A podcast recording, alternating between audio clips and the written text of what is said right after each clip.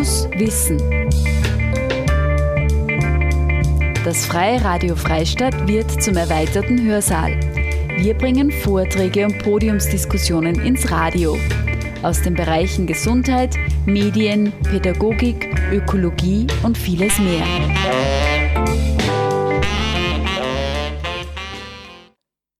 Heute hören Sie in Fokuswissen einen Vortrag von Primarprofessor Dr. Reinhold Füger. Er war am 29. April 2021 zu Gast bei einer Web-and-Call-Veranstaltung der Krebshilfe Oberösterreich. Das Freiradio Freistadt sendet diesen Vortrag zum Thema Fortschritte bei der Behandlung von Bauchspeicheldrüsenkrebs. Grüß Gott, meine sehr geehrten Damen und Herren. Ich wünsche Ihnen einen schönen Nachmittag. Ich bin von meiner äh, Berufsausbildung Chirurg, beschäftige mich seit vielen Jahren mit der Chirurgie der Bauchspeicheldrüse und arbeite als äh, Vorstand an den beiden chirurgischen Abteilungen des Ordensklinikums hier in Linz. Äh, nun, die Bauchspeicheldrüse und insbesondere der Bauchspeicheldrüsenkrebs haben einen durchaus zweifelhaften Ruf. Das ist ein kritisches Thema und wenn ich mit Patienten über dieses Thema spreche, dann äh, dominieren schon Gefühle wie Angst, Sorge. Äh, jedenfalls ganz einfach großer Respekt. Und ich möchte Ihnen heute äh, in den nächsten etwa 40 Minuten darstellen, welche Fortschritte gerade bei der Behandlung des Bauchspeicheldrüsenkrebses in der Zwischenzeit die Medizin und insbesondere die Chirurgie, für die ich fachlich zuständig bin, äh, gemacht haben. Ich werde Ihnen in diesem Vortrag etwas über die Häufigkeit erzählen, über Symptome, über die Diagnostik, dann die äh, Frage, die immer wieder kommt, gibt es überhaupt eine Chance auf Heilung? Ich werde Ihnen über Spezialisierungen in einem Pankreaszentrum, über die Operationen, über die Ergebnisse der Operationen, über die Risiken, aber auch über den Vorteil der Operationen erzählen. Ich werde etwas über Chemo- und Strahlentherapie auch anreißen und werde dann letztlich zusammenfassen, welche Fortschritte wir tatsächlich in den vergangenen Jahren gemacht haben. Und damit es auch eindrücklich ist und Sie sich ein Bild machen können davon, bringe ich auch einige Fallbeispiele. Ich habe schon gesagt, wenn äh, mich Patientinnen und Patienten anreden über das Thema Krebs in der Bauchspeicheldrüse oder wenn ich mit Patienten über dieses Thema reden muss, dann kommen eigentlich immer wieder die gleichen Meinungen. Und das sind wörtliche Zitate. Da höre ich dann, da kann man ohne dies nichts machen. Eine Behandlung ist sehr sinnlos, es stirbt sowieso jeder. Die Operation will ich auch nicht, weil die ist ja viel zu gefährlich und hilft ja angeblich auch nicht. Und eigentlich ist es der schlimmste Krebs. Es stimmen nicht alle diese Meinungen.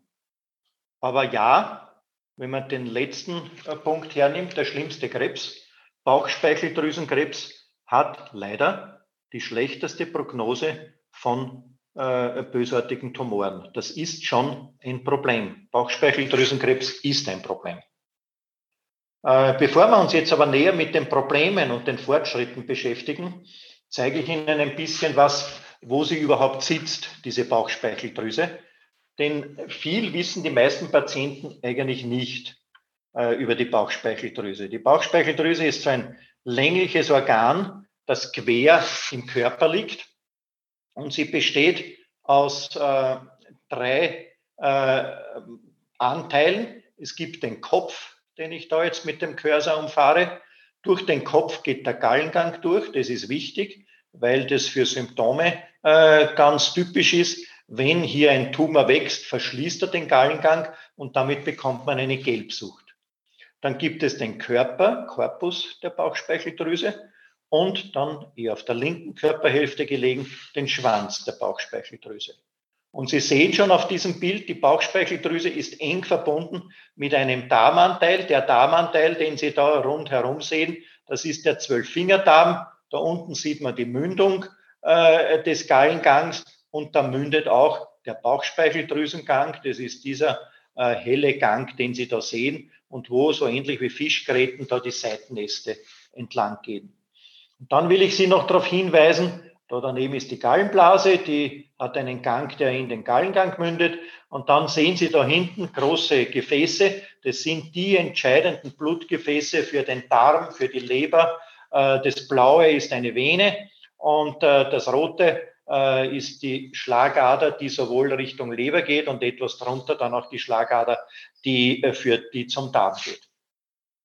Wenn man sich das Ganze jetzt auf den Körper projiziert, dann sehen Sie, dass die Bauchspeicheldrüse im Oberbauch liegt, etwa quer mit einer leichten Aufwärtsstellung nach links. Wozu braucht man die Bauchspeicheldrüse? Die Bauchspeicheldrüse hat im Endeffekt zwei Funktionen. Das erste ist ja der Verdauungsfunktion. In den Zellen der Bauchspeicheldrüse werden Verdauungssäfte, Enzyme gebildet, die uns helfen, Zucker, Eiweiß und Fett zu verdauen. Diese äh, Enzyme werden in Drüsenzellen gebildet und dieses Sekret wird über den Gang in den Darm abgegeben. Der Bauchspeicheldrüsenkrebs, über den ich dann weiter erzähle, entsteht genau in diesen Drüsenzellen. Die Bauchspeicheldrüse hat eine zweite Funktion, nämlich die Hormonproduktion. Und da geht es in erster Linie um den Zuckerstoffwechsel. In äh, diesen Zellen, das sind andere Zellen, Zellen in den sogenannten Langerhanschen Inseln, wird das Hormon Insulin gebildet und das Hormon Insulin regelt den Blutzuckerspiegel. Es hat auch Gegenspieler, die das Auf und Ab des Blutzuckerspiegels eben regeln. Und auch diese Zellen können Tumore entwickeln. Das sind die sogenannten neuroendokrinen Tumore. Auch das sind Tumore der Bauchspeicheldrüse. Über die spreche ich aber heute nicht. Die haben auch einen eigenen Verlauf und auch eigene Behandlungsmethoden und unterscheiden sich eben von dem typischen Bauchspeicheldrüsenkrebs. Das ist eine Grafik von der Statistik Austria. Äh, kann jeder im Internet anschauen. Das Zitat ist unten. Und da sehen Sie die Häufigkeit, Inzidenz, das Wort kennen Sie aus den Nachrichten. Äh, hören wir jeden Tag die Inzidenz an Covid-Fällen und Neuerkrankungen. Das ist die Inzidenz an Erkrankungen äh, an Bauchspeicheldrüsenkrebs in Österreich. Blau sind die Männer, rot sind die Frauen. Also Sie sehen, dass Männer häufiger betroffen sind als Frauen. Sie sehen auch, das ist die Jahresleiste, diese Grafik geht von 1998 bis 2018. Sie sehen, dass da schon auf und ab sind und dass eine tendenzielle Aufwärtsentwicklung da ist. Dramatisch ist die Aufwärtsentwicklung allerdings nicht. Äh, und Sie sehen auf der zweiten Seite die Sterblichkeit an Bauchspeicheldrüsenkrebs. Da sehen Sie, dass die eigentlich auch relativ gleich ist in dieser Grafik. Sie sehen auch, und das ist äh, ein schlechtes Zeichen, dass die Häufigkeit ungefähr in der gleichen Höhe wie die Sterblichkeit ist. Diese Kurve ist nur relativ wenig niedriger und das deutet ganz einfach darauf hin, dass äh, die Patienten leider nicht lange überleben, wobei man sich, wenn man sich die Daten anschaut, natürlich sagen muss, das ist auch historisch bedingt. Wenn man das jetzt ein bisschen zusammenfasst und ein bisschen näher analysiert, äh, diese Grafiken und auch die Grafiken der letzten Jahre, dann kann man einige Dinge daraus äh, schließen. Das erste ist, ja, die Fallzahlen nehmen zu. Äh, Im Jahr 2018, das ist das letzte Jahr, das in dieser Statistik Austria Demonstration abgebildet ist, waren es 1875 Neuerkrankungen in Österreich an Bauchspeicheldrüsenkrebs. Nur kurz zur Orientierung. Äh, an Dickdarmkrebs erkranken in Österreich aktuell pro Jahr etwa 4500 Patienten. Also das ist einer der häufigsten Krebse, der Dickdarmkrebs. Sie sehen aber mit 1870 Erkrankungen ist der Bauchspeicheldrüsenkrebs zwar weniger, aber knapp 2000 Patienten sind relativ viel. Warum nehmen die Fälle zu? Vor allem, weil wir älter werden. Es kommt also nicht so sehr zu einer explosionsartigen Entwicklung, weil irgendwelche Risikofaktoren schlagend werden, sondern wir werden älter und Bauchspeicheldrüsenkrebs, die Lebenserwartung verlängert sich und Bauchspeicheldrüsenkrebs hat den Gipfel an Ersterkrankungen in einem Lebensalter von 60 bis 80. In diesem, es gibt natürlich auch Patienten, die in jüngeren Jahren erkranken, aber in erster Linie ist die Zunahme der Lebenserwartung mit in dem Bereich von 80 und teilweise auch darüber als durchschnittliche Lebenserwartung ist verantwortlich dafür, dass äh, dieser Bauchspeicheldrüsenkrebs häufiger auftritt. Es gibt auch eine Studie vom Gesundheitsministerium, die hat an der Basis, als Basiswert mit äh, knapp 1500 Neuerkrankungen, das war der Stand 2009, geschätzt, wie sich das entwickeln wird. Und für das Jahr 2030 wurde eine Schätzung von etwa 2300 Neuerkrankungen abgegeben. Jetzt sind wir etwa in der Mitte dieses Zeitraumes. Und wenn Sie nochmal auf diese 1875 Erkrankungen schauen, dann sind wir fast genau in der Mitte von diesen 20 Jahren. Auch zeitlich sind wir in der Mitte. Und man kann sagen, in diesen 20 Jahren bis 2030 wird sich die Häufigkeit an Bauchspeicheldrüsenkrebs um etwa 58 Prozent, das ist schon eine ordentliche Zunahme, ganz einfach steigern. Wie gesagt, in erster Linie altersbedingt. Wenn man jetzt anschaut, wie viel Prozent an bösartigen Tumoren äh, macht denn der Bauchspeicheldrüsenkrebs aus? Das sind dann 4,4 Prozent. Das mag vielleicht jetzt nicht so viel klingen. Wenn man jetzt aber sagt, okay, wie viele sterben denn an Krebs und wo sind da die Toten am Bauchspeicheldrüsenkrebs, dann ist es in der Zwischenzeit schon die vierthäufigste Todesursache an Krebs, der, der Bauchspeicheldrüsenkrebs. Es gibt Schätzungen, dass es in den nächsten zehn Jahren da an die Stelle drei, möglicherweise auch an die Stelle zwei vorrückt. Also das hat eine wesentliche Bedeutung, wenn es Richtung Sterblichkeit geht. Und wenn man alle Krebssterbefälle zusammenfasst, dann äh, kommt der Bauchspeicheldrüsenkrebs an neun Prozent der Fälle. Spielt also da eine doch schon sehr beträchtliche Rolle. Jetzt werden Sie sich natürlich fragen, na gut, Alter, okay, gibt es Risikofaktoren? Ja, es gibt Risikofaktoren, die sind aber jetzt nicht rasend speziell. Das hat mit dem Lebensstil zu tun, dass äh, Alkoholkonsum und Rauchen nicht gesundheitsfördernd sind, das wissen alle. Das gilt auch bei Patienten, die man untersucht und analysiert auf Risikofaktoren bezüglich Bauchspeicheldrüsenkrebs. Ja, diese beiden Faktoren spielen eine Rolle, aber die spielen auch bei vielen anderen Krebserkrankungen eine Rolle. Es gibt eine gewisse Bedeutung der chronischen Bauchspeicheldrüsenentzündung. Da können Fälle auftreten. Äh, manche Zysten, die in der Bauchspeicheldrüse sich entwickeln, können auch Vorboten von Krebs sein. Nicht jede Zyste, etwa 20 Prozent der Zysten sind da kritisch zu sehen. Äh, das muss man genau evaluieren. Das ist ein Punkt, der in den vergangenen zehn Jahren viel mehr Bedeutung gewonnen hat. Und es gibt auch eine genetische Veranlagung im Sinne einer familiären Häufung. Wenn zwei äh, äh erstgradig Verwandte äh, in einer Familie Bauchspeicheldrüsenkrebs gehabt haben, dann liegt das persönliche Risiko etwa zehnmal höher, als wenn das nicht der Fall ist. Das heißt, da gibt es schon eine genetische Veranlagung, nicht aber im Sinne einer direkten Vererbung. Das ist zwar auch möglich, aber extrem selten. Aber eine familiäre Veranlagung und Häufung, ja, die gibt es und die spielt eine Rolle. Welche Symptome gibt es bei Bauchspeicheldrüsenkrebs? Äh, eines äh, der Führungssymptome ist die Gelbsucht. Das habe ich Ihnen zuerst schon erklärt. Wenn ein Tumor den Gallengang blockiert, dann äh, staut sich äh, die, die, die zurückgestaute Galle und äh, kommt ins Blut und darüber äh, sieht man in den Augen und an der Haut eine Gelbfärbung. Man nennt das medizinisch Ikterus. Es, das ist spezifisch oder relativ typisch. es gibt auch sehr unspezifische Symptome wie Müdigkeit, schlechtere Leistungsfähigkeit, Schmerzen im Oberbauch, Rückenschmerzen, aber das können sehr viele Ursachen sein. Und eins der größten Probleme bei der Bauchspeicheldrüse ist, dass es keine wirksame Vorsorgeuntersuchung gibt, wie es zum Beispiel die Koloskopie beim Dickdarm oder die Mammographie beim Brustkrebs gibt. Das gibt es in dieser Art bei der Bauchspeicheldrüse überhaupt nicht. Bei Patienten mit familiärer Häufung, wo ich Ihnen zuerst gerade von zwei erstgradig Verwandten gezählt habe, da kann man Vorsorgeprogramme machen, aber diese Konstellation ist ganz einfach relativ selten.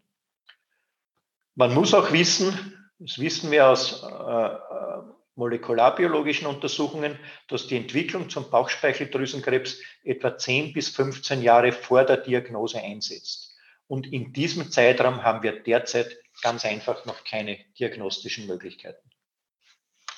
Was sind jetzt die Probleme? Denn es ist ein Problemkrebs, das ist keine Frage. Das erste Problem ist einmal, dass er sehr spät erkannt wird. Zum Zeitpunkt der Diagnose äh, ist er bei etwa 80 Prozent, also vier von fünf Patienten, nicht mehr operabel. Und nachdem die Operation die einzige Möglichkeit ist, diesen Krebs zu heilen, heißt das, dass zum Diagnosezeitpunkt aktuell leider um die 80 Prozent nicht mehr heilbar sind.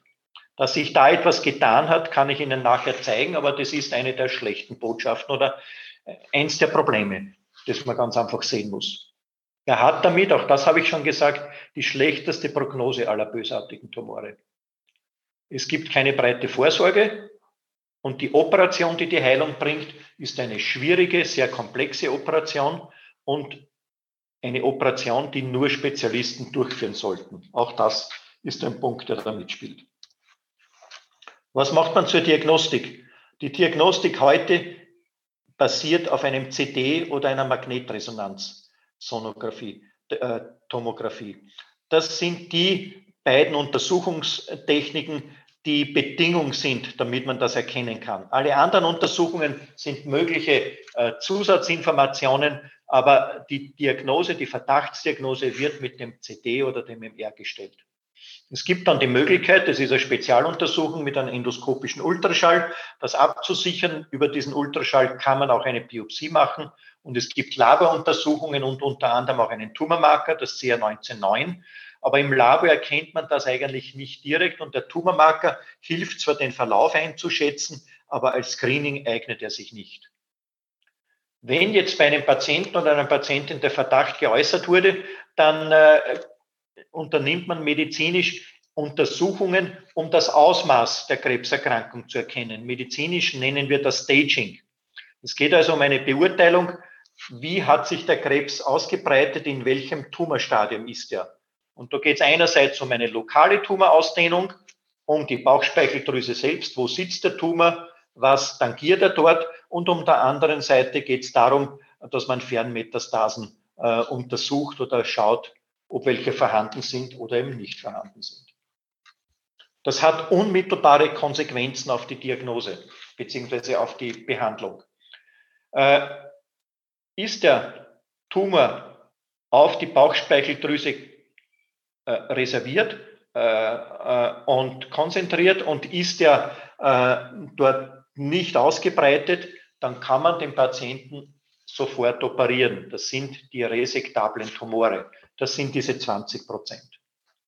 Sind die großen Gefäße, von denen ich zuerst gesprochen habe, tangiert mehr oder weniger, dann spricht man von Borderline-resektablen oder lokal fortgeschrittenem Krebs. Äh, bei diesen Patienten wird heute eine sogenannte neoadjuvante Therapie gemacht. Darunter versteht man eine Vorbehandlung. Ich werde auf das noch später eingehen. Das sind noch einmal äh, 10 Prozent bei den grenzwertig Operablen, den Borderline-Operablen und noch einmal 10 bis 20 Prozent bei den lokal Fortgeschrittenen. Das heißt, da kann man, wenn man hier äh, äh, die entscheidenden Therapiefortschritte macht, und das sind wir dabei, das ist eines der Gebiete, wo sich derzeit am meisten tut, dann kann man die Zahl der Operationen ausdehnen und damit auch die Patienten operabel machen, die vorher nicht operabel waren.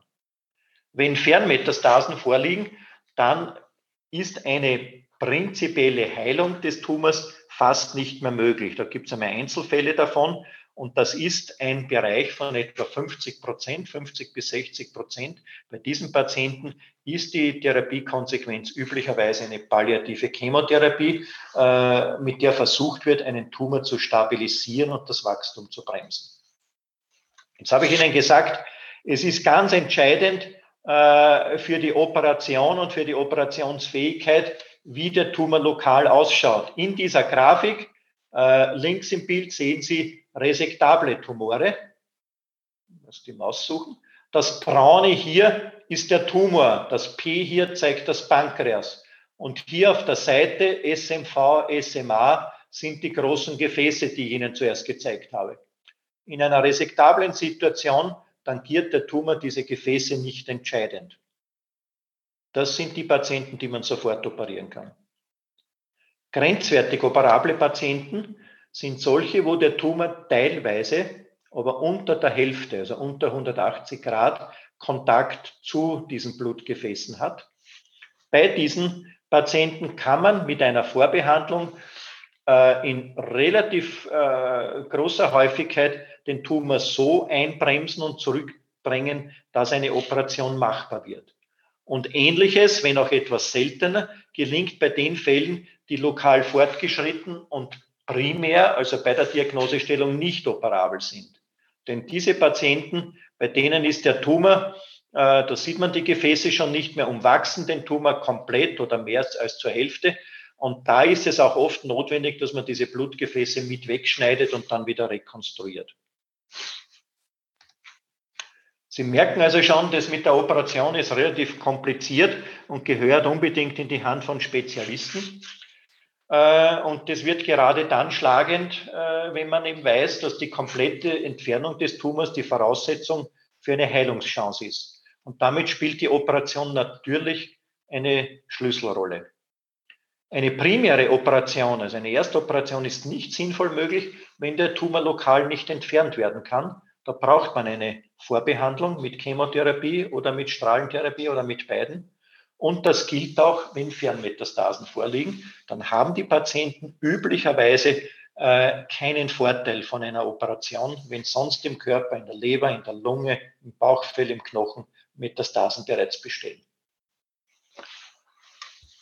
Jetzt habe ich Ihnen gesagt, die Forschungen gehen im Moment, und da sind wir auch in Linz am Ordensklinikum sehr beteiligt, äh, gehen in die Richtung, dass wir mehr Patienten operabel machen wollen. Äh, das gilt für die lokal grenzwertig operablen und lokal nicht operablen Patienten, die ich Ihnen da zuerst gezeigt habe. Mit dieser Vorbehandlung, Chemotherapie, Strahlentherapie, teilweise auch beides. Äh, diese Vorbehandlung wird über drei bis sechs Monate durchgeführt. Dazu gibt es laufend Studien international. Wir haben auch eine österreichweite Studie hier am Ordensklinikum sodass wir den Fortschritt messen können und uns mit diesen Studien ununterbrochen neues Wissen erarbeiten. Mit so einer Vorbehandlung von drei bis sechs Monaten kann man circa 60 Prozent äh, von Tumoren, die vorher nicht operabel waren, operabel machen. Also das bringt einer Mehrheit von Patienten absolut einen Vorteil. Wir können nicht alle damit operabel machen. Das ist der schlechte Teil der Botschaft, aber mit 60 Prozent sind es mehr als die Hälfte. Bei Fernmetastasen in der Leber oder in der Lunge ist die palliative Chemotherapie die Standardtherapie.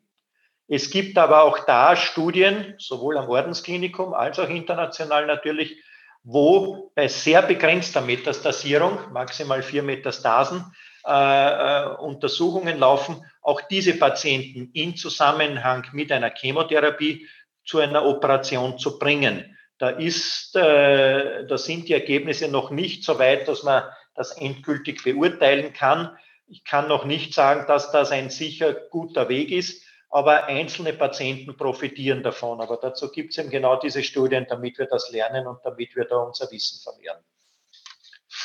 Jetzt habe ich Ihnen eine ganze Menge an Theorie gesagt und jetzt möchte ich Ihnen einiges wieder ähm, Bildern zeigen und vor allem äh, Patientenbeispiele zeigen. Das ist ein CD, das ist ein Querschnitt, wie wenn man einen Baum durchschneidet durch einen Patienten, wo man äh, die Ausdehnung des Tumors erkennen kann. Sie sehen da ganz weiß, das ist die Bauchschlagader, und Sie sehen da nach vor zwei so weiße Striche, das sind die zentralen Blutgefäße für Leber und für den Darm. Und wenn man sich das da anschaut, das ist eben eines der zentralen Blutgefäße jetzt aus einer anderen Sicht, dann sieht man da wie einen Ring eine graue Masse rundherum. Moment, der Pfeil ist gerade wieder weg. Ähm, diesen Ring herum, das ist Tumor. Das ist so ein Patient mit einem Tumor, der primär nicht operabel ist und lokal fortgeschritten. Mit einer Chemotherapie wird ihm jetzt dieser Tumor bekämpft. Da sieht man das noch einmal, dass der Tumor da sehr knapp am Gefäß liegt. Und dann wird nach einer Zeit von drei bis sechs Monaten versucht, diesen Patienten zu operieren. Und da sehen Sie jetzt das Operationsbild von diesem Patienten. Hier im Zentrum war einmal dieser Krebs. Das ist diese Vene, die Sie da wie einen Strang, wie eine Leitung durch den Bauch gehen sehen. Sie sehen, die ist komplett herausgeputzt und man kann, wenn man genauer sieht, kann man auch erkennen, dass ein Teil weggeschnitten wurde. Und hier, das ist die Schlagader, die da aus der Bauchschlagader herauskommt. Auch die ist komplett wie ein Rohr herausgeputzt. Also Sie können sich schon vorstellen, dass das sehr, sehr komplexe und aufwendige Operationen sind, die viele Stunden dauern. Aber damit kann man nach einer Vorbehandlung einen Tumor auch in solchen Situationen komplett entfernen. Dass diese Operationen noch schwieriger als die sogenannten normalen Bauchspiegel, äh, Bauchspeicheldrüsenoperationen sind, ist klar weil eben, wie gesagt, dabei Blutgefäße, zentrale Blutgefäße entfernt werden müssen, die lebenswichtig sind und die man daher auch wieder rekonstruieren muss. Und das ist eine sehr komplexe Chirurgie. Noch einmal ein Bild. Das ist eine Patientin vor einer Chemotherapie. Moment, ich brauche wieder den Cursor. Und Sie sehen hier dieses Graue, wo der Pfeil da durchgeht. Das ist der Tumor. Da unten sehen Sie 33,9 Millimeter. Fehlt hier das Blutgefäß. Sie sehen am oberen Ende des Pfeils was Weißes und Sie sehen am unteren Ende äh, des Pfeils was Weißes. Das ist das Blutgefäß, das dort durch den Tumor völlig blockiert ist. Und es geht darum, diese, diesen Teil des Blutgefäßes wegzuschneiden mit dem Tumor. Und dann muss man diese 34 Millimeter natürlich äh, ersetzen. Man kann das nicht so lassen und da muss man dann ein Interponat, also halt eine, eine gefäßchirurgische Rekonstruktion machen. Das ist auch wieder ein Operationsbild äh, zur Demonstration. Da sehen Sie hier wieder so eine Vene, die da mit einer Naht, da kann man an, angedeutet diese Naht erkennen, äh, wo eben das wieder ergänzt wurde. Das ist das Operationsbild zu dem CT von vorher. Und äh, bei der Patientin war auch eine Arterien, also eine Schlagaderoperation mit notwendig. Das sehen Sie hier. Diese Klemme, die Sie da sehen, die zwickt den Gallengang zusammen. Den muss man natürlich auch äh, unterbinden und neu an den Darm anschließen. Äh, und diese Klemme dient dazu, dass nicht die Galle die ganze Zeit in das Operationsgebiet hineinfließt. Wenn man jetzt die Pankreaschirurgie näher anschaut und analysiert, dann sind das sehr komplexe Operationen und das hat es ja schon vom Namen fast in sich. Da gibt es durchaus auch eine Sterblichkeit und postoperative Komplikationen. Die Operation hatte auch in vergangenen Jahren einen zweifelhaften Ruf. Äh, darum auch immer wieder der Satz, den ich leider immer noch wieder, immer wieder noch höre, dass die Operation ja so gefährlich ist, dass man die nicht übersteht. Das stimmt heute in Pankreaszentren überhaupt nicht mehr. Das ist Vergangenheit. Es gibt keine Operation, die besser wissenschaftlich analysiert wurde als die Bauchspeicheldrüsenoperation. Und bei diesen Analysen ist immer die Ergebnisqualität im Mittelpunkt. Und die zentrale Botschaft, die ich Ihnen mitgeben will, das ist ein typisches Beispiel von Zentrumschirurgie. Das ist keine Operation für alle Spitäler. Das ist eine Operation für wenige Spitäler, die darauf spezialisiert sein müssen. Und es gibt einen ganz klaren wissenschaftlichen Zusammenhang zwischen der Fallzahl der Eingriffe, also wie viel wird operiert und wie schaut die Ergebnisqualität aus. Die Ergebnisse sind bei denen, die am meisten operieren, am besten. Diese äh, Thematik ist chirurgisch natürlich durchaus emotional, hören auch nicht alle immer gern. Äh, äh dieses Thema gibt es aber seit gut 20 Jahren und das ist die Urstudie zu diesem Thema, die ich Ihnen nur ganz kurz zeige, weil sie auch für Laien ganz klar erkennbar ist. Sie sehen 2001, das war in den USA, ist das äh, äh, publiziert worden. Und Sie sehen hier auf der rechten Seite ist auf Englisch Pancreatic Resection, ist die Bauchspeicheldrüsenoperation. Das, diese Säulen sind die Sterblichkeit. Sterblichkeit 16 Prozent der Operation, wenn man im Jahr nicht ganz eine macht, also alle zwei Jahre eine zum Beispiel. Eine Sterblichkeit von 11 Prozent, wenn drei bis fünf Operationen passieren und eine Sterblichkeit von 3,8 Prozent, wenn mehr als 16 Operationen gemacht werden. Nur als Beispiel dazu, im Moment, seit etwa vier Jahren, machen wir bei den im Ordensklinikum an den beiden Abteilungen Elisabethinen und Barmherzige Schwestern um die 120 Operationen in Österreich. Und das ist auch die größte Fallzahl an Bauchspeicheldrüsenoperationen, die an einem Zentrum in Österreich gemacht werden. Äh, das hat zu einer Zentralisierung geführt. Äh, und da zeige ich Ihnen ein Beispiel aus den Niederlanden, auch eine Statistik, die vor etwa zehn Jahren publiziert wurde. Und die haben sich angeschaut, wie hat sich die Bauchspeicheldrüsenchirurgie in Bezug auf Qualität in Holland entwickelt. Zwischen 2004 und 2009 über 2000 Patienten sind da erfasst. Die Sterblichkeit ist von 9,8 Prozent, also 10 Prozent, 2004 auf 5,1 Prozent gesunken, also hat sie halbiert. Und 2004 wurde diese Operation in 48 Spitälern in Holland gemacht und 2009 wurde sie nur mehr in 30 Spitälern gemacht. Und darunter in der Tabelle sehen Sie wieder die Fallzahlen pro Jahr und die Sterblichkeit. und den Unterschied Sterblichkeit von knapp 15 Prozent bei unter 5 Operationen und 3,3 Prozent bei mehr als 20 äh, Operationen brauche ich Ihnen, glaube ich, nicht mehr näher erklären. Sowas gibt es auch in Österreich. Das war eine Initiative, die da in Linz vom Ordensklinikum ausgegangen ist. Äh, wir haben an sechs spezialisierten Chirurgien in Österreich da auch Studien gemacht und haben die Patienten zusammengesammelt. Und Sie sehen, an diesen sechs Abteilungen hat es eine Sterblichkeit von 3,7 Prozent gegeben. Das ist die letzte Zeile. Da sind knapp 500 Patienten darin erfasst. Das haben wir auch schon vor Jahren publiziert, international in einer Spitzenzeitschrift. Es gibt auch Daten aus einer neueren Studie, die alle Krankenhäuser, an denen das operiert wurde, erfasst. Das sind Daten vom Bundesministerium für Gesundheit, die ein Kollege aus Innsbruck publiziert hat vor zwei Jahren, sind Daten aus 2017. Und Sie sehen hier, dass es in 38 Krankenhäusern weniger als 20 Operationen im Jahr gibt. Sie sehen, dass neun Krankenhäuser 21 bis 29 Operationen machen und Sie sehen, dass über 30 Krankenhäuser äh, äh, dass 13 Krankenhäuser über 30 Operationen machen. Und wenn man diese Gruppen da zusammenfasst, unter 30 und über 30, dann ist ein Unterschied in der Sterblichkeit von 10 Prozent und 5,5 Prozent. Wenn Sie die sechs Spezialisierten von vorher allerdings dazu nehmen, dann muss man sagen, in den Spezialisierten ist es noch einmal etwas weniger. Und ich zeige Ihnen auch gern als äh, Beispiel, eine Zusammenfassung von Daten aus dem Ordensklinikum. Da haben wir über 600 Patienten zusammengesammelt zwischen 2001 und äh, 2017.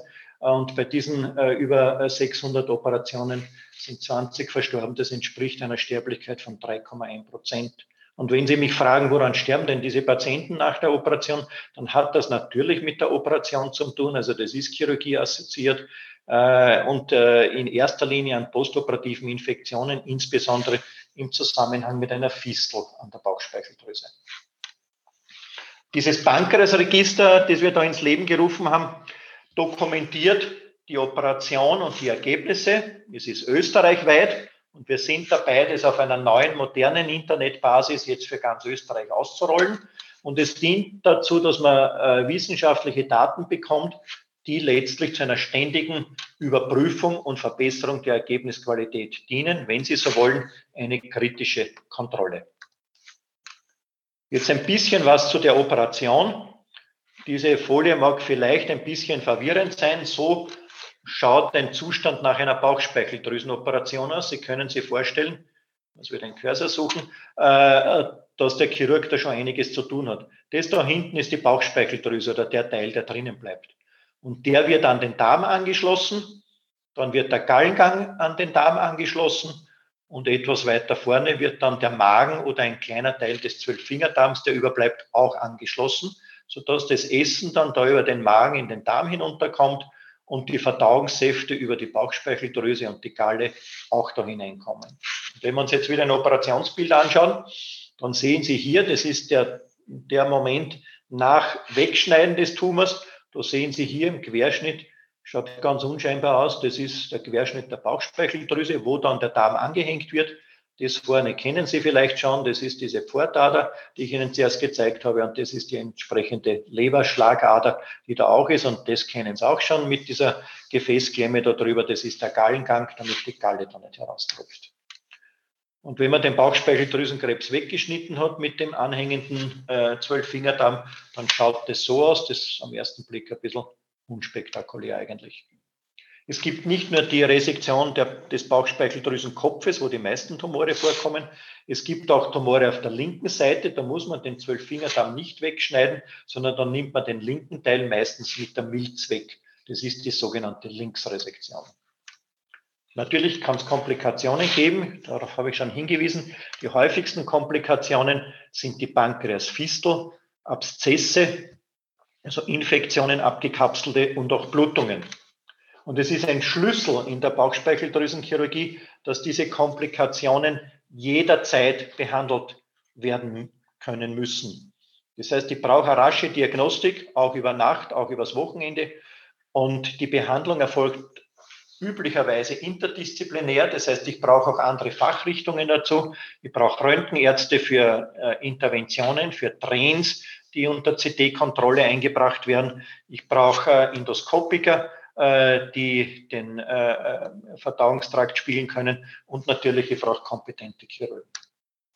Das ist jetzt so ein Beispiel von einem Abszess, äh, wieder ein CT-Querschnitt, kennen Sie schon, und das gehört nicht her.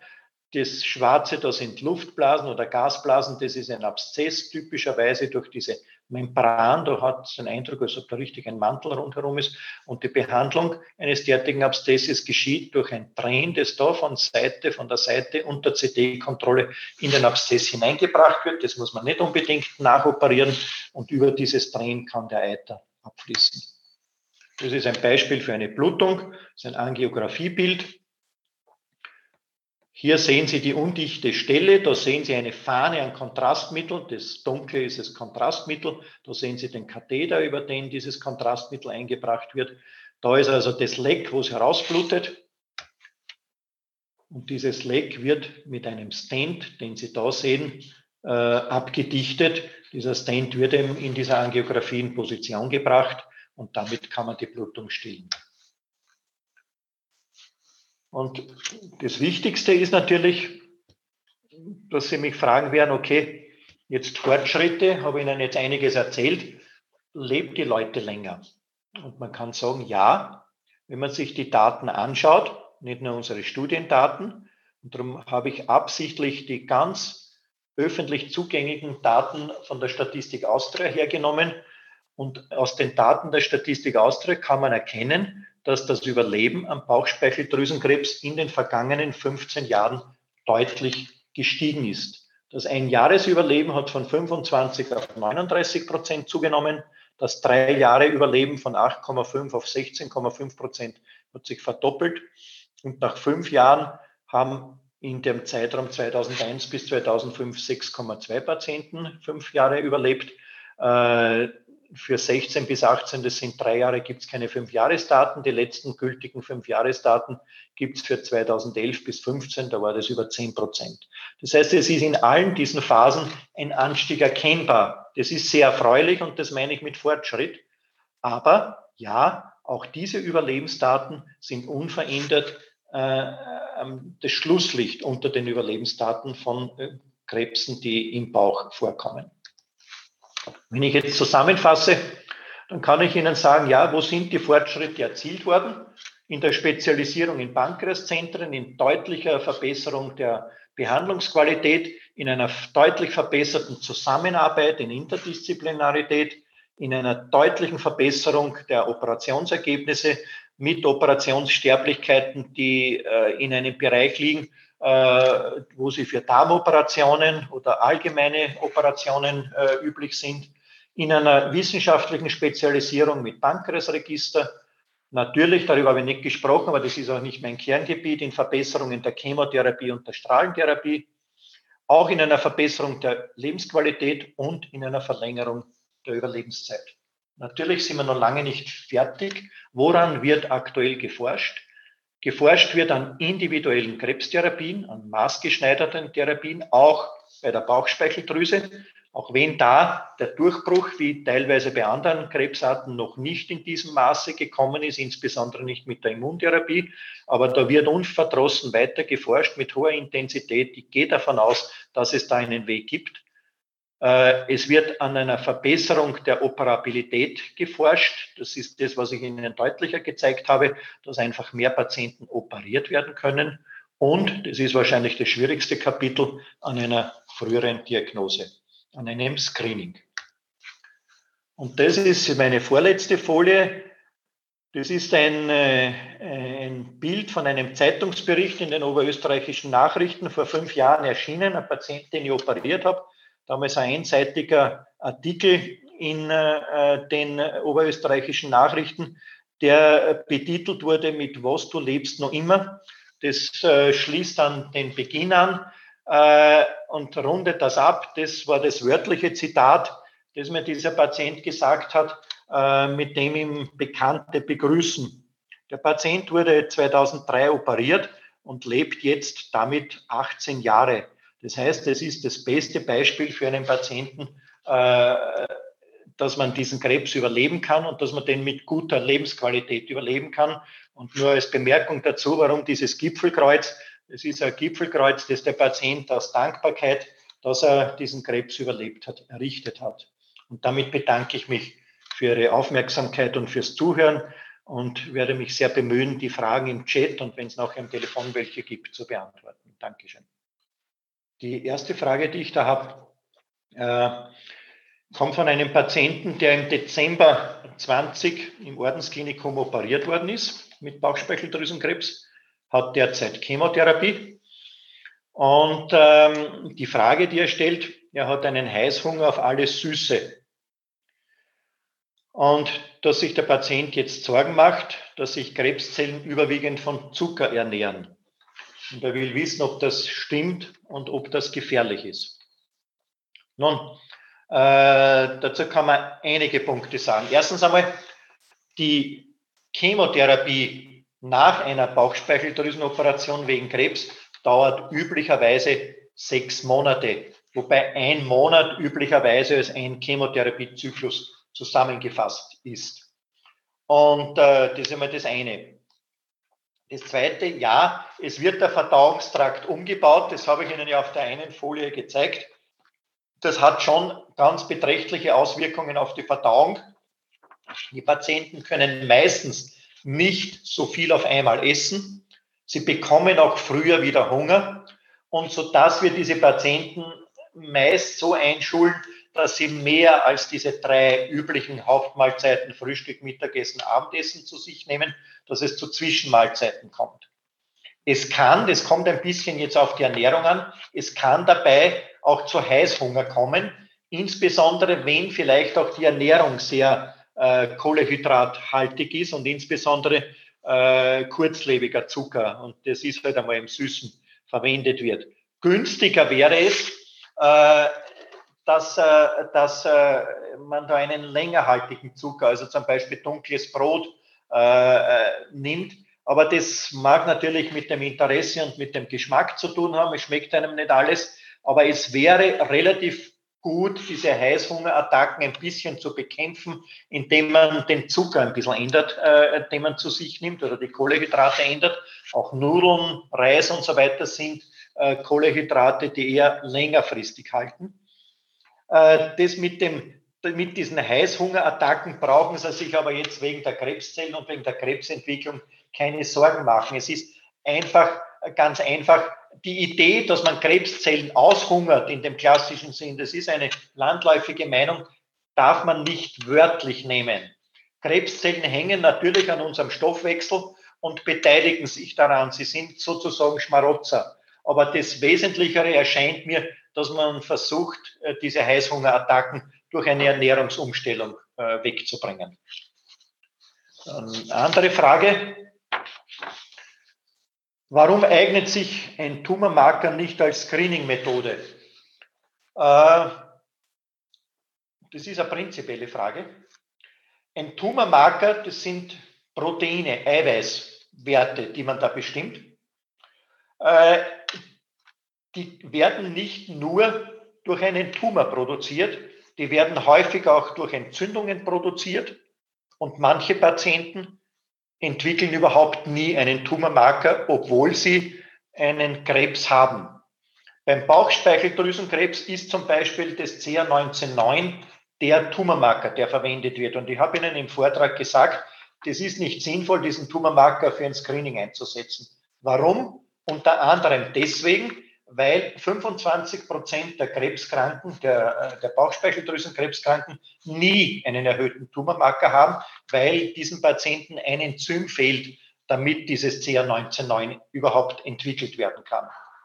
Ein weiterer Punkt, gerade bei der Bauchspeicheldrüse, erhöhte Leberwerte und insbesondere eine Gelbsucht, zum Beispiel auch bei Gallensteinen oder auch bei anderen Erkrankungen, machen auch ein erhöhtes CA19-9. Das heißt, als Suchtest ist es leider nicht geeignet. Das gilt übrigens auch für andere Krebsarten, gerade beim Brustkrebs und beim Dickdarmkrebs, die ja mit Vorsorgeuntersuchungen sehr gut erkennbar sind und voraussagbar sind, gibt es auch Tumormarker. Aber auch dort werden die Tumormarker nicht zur Diagnose verwendet. Aber die Tumormarker werden bei Krebskranken zum Therapieverlauf, zur Beurteilung des Therapieverlaufs verwendet. Insbesondere ob zum Beispiel eine Chemotherapie, die vor einer Operation gegeben wird, den Tumormarker senken kann. Das ist ein prognostisch günstiges Zeichen für die Operation. Oder wenn schon ein Krebs bestanden hat und behandelt wurde, dann wird der Tumormarker im weiteren Verlauf dazu bestimmt, um, mögliches Rezidiv, um ein mögliches Rezidiv, also ein Wiederauftreten des Krebses zu erkennen. Das ist die Stärke von Tumormarkern, aber nicht das Screening. Eine andere Frage, ist ein Stoma bei dieser Operation zu befürchten? Nein. Ein Stoma hat bei der Bauchspeicheldrüsenoperation ist, ist kein, kein äh, übliches Risiko. Welche Bauchspeicheldrüsenzentren gibt es in Österreich? Nun, äh, da muss man ein bisschen unterscheiden. Es gibt einige Spitäler, an denen sehr viele Bauchspeicheldrüsenoperationen gemacht werden. Äh, das sind unter anderem die Medizinische Universität in Wien natürlich, die Medizinische Universität in Innsbruck und in Graz und äh, das Ordensklinikum in Linz. Das sind sicher die vier größten Zentren in, in Österreich. Äh, davon äh, abgesetzt gibt es auch eine Zertifizierung von der Deutschen Krebsgesellschaft nach äh, Bauchspeicheldrüsenkrebs. Und äh, da gibt es in Österreich zwei Zentren, die äh, zertifiziert sind nach äh, dieser Kategorie. Das älteste davon ist Linz, das Ordensklinikum. Es gibt auch so eine Zertifizierung in Klagenfurt am, am Klinikum. Ist starkes Übergewicht ein Risikofaktor infolge Zucker-Insulin-Problem? Das ist eine sehr gute Frage. Übergewicht ist für viele Krebsarten ein Risikofaktor. Es gibt Untersuchungen, die zeigen tatsächlich, dass eine, Zuckererkrank eine Zuckerkrankheit, ein Typ-2-Diabetes äh, und ein Übergewicht, das hängt ja leider auch oft zusammen, äh, ein gewisses Risiko für die Entwicklung von Bauchspeicheldrüsenkrebs darstellen. Ich möchte aber die, diese Daten, die es da gibt, sind nicht so hart, und sind nicht so gut evaluiert, dass man sagen kann, eine Zuckerkrankheit ist ein Risikofaktor für einen Bauchspeicheldrüsenkrebs. Das, was ich in der Praxis aber durchaus oft sehe, dass Patienten, die mit der Verdachtsdiagnose eines Bauchspeicheldrüsenkrebses kommen, vor relativ kurzer Zeit die Diagnose einer Zuckerkrankheit erhielten. Das hat aber jetzt eher damit zu tun, dass durch diese Krebserkrankung der Zuckerstoffwechsel oder der Stoffwechsel im Bereich der Bauchspeicheldrüse gestört ist und damit das quasi ein Symptom für den Bauchspeicheldrüsenkrebs darstellt. Eine andere Frage. Ich hatte 2016 eine Bauchspeicheldrüsenentzündung.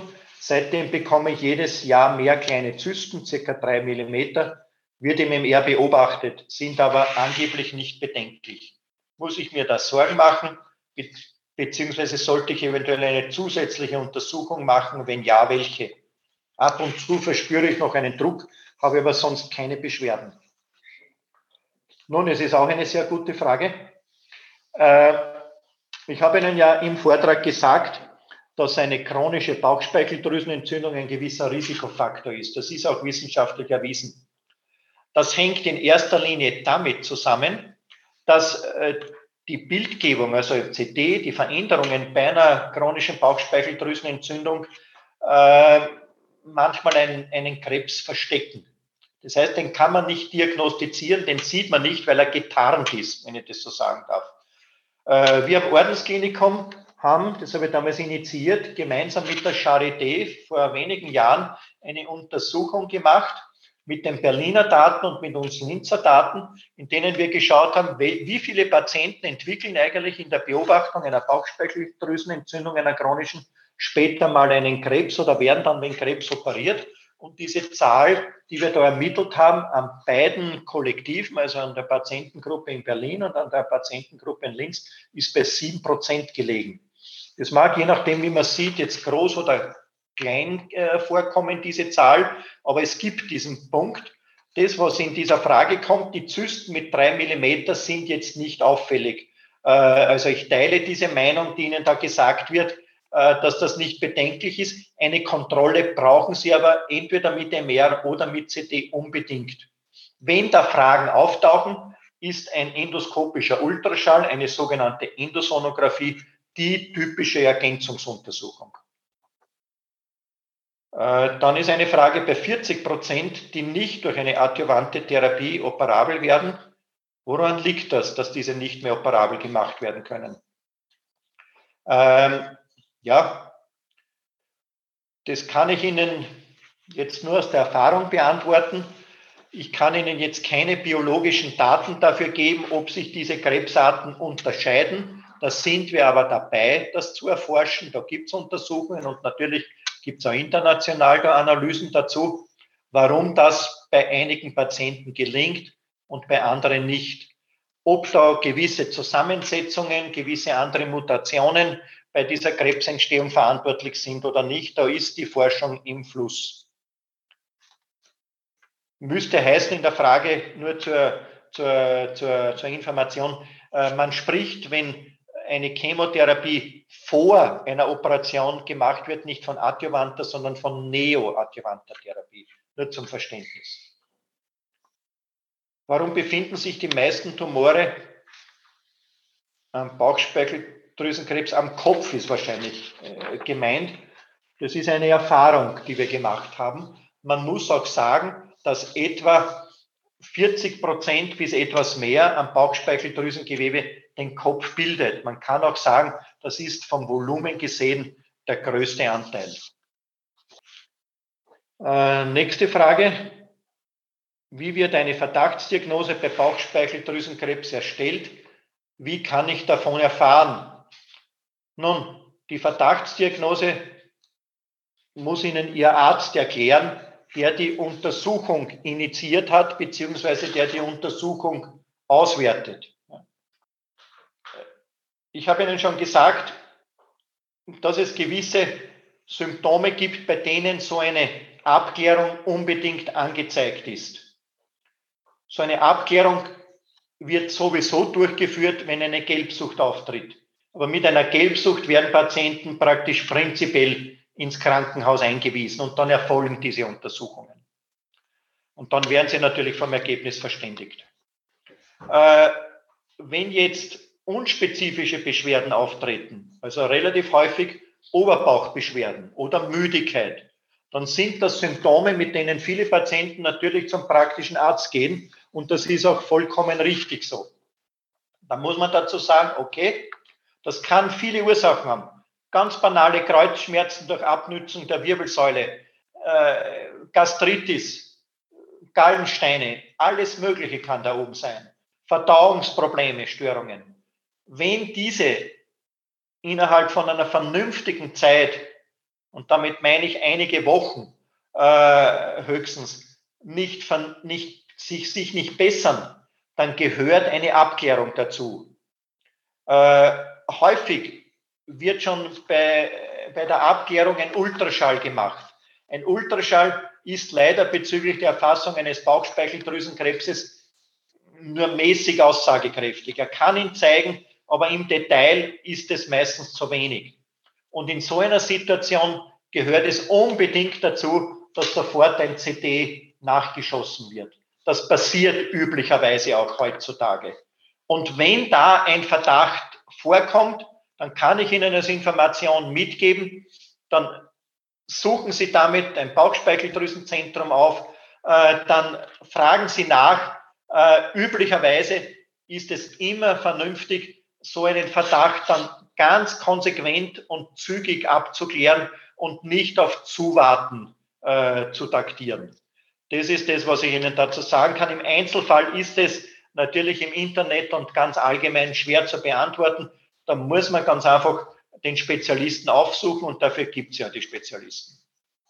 Nächste Frage.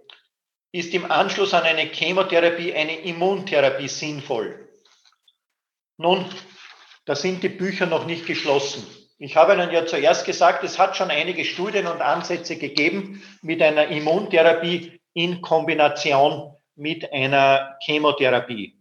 Auch als neoadjuvante Therapie und auch hinten nach als adjuvante Therapie.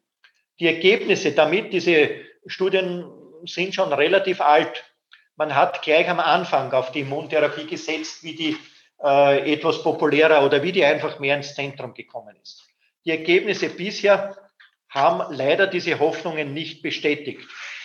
Und das kann man auch jetzt noch nicht uneingeschränkt empfehlen für die Behandlung von Bauchspeicheldrüsenkrebs.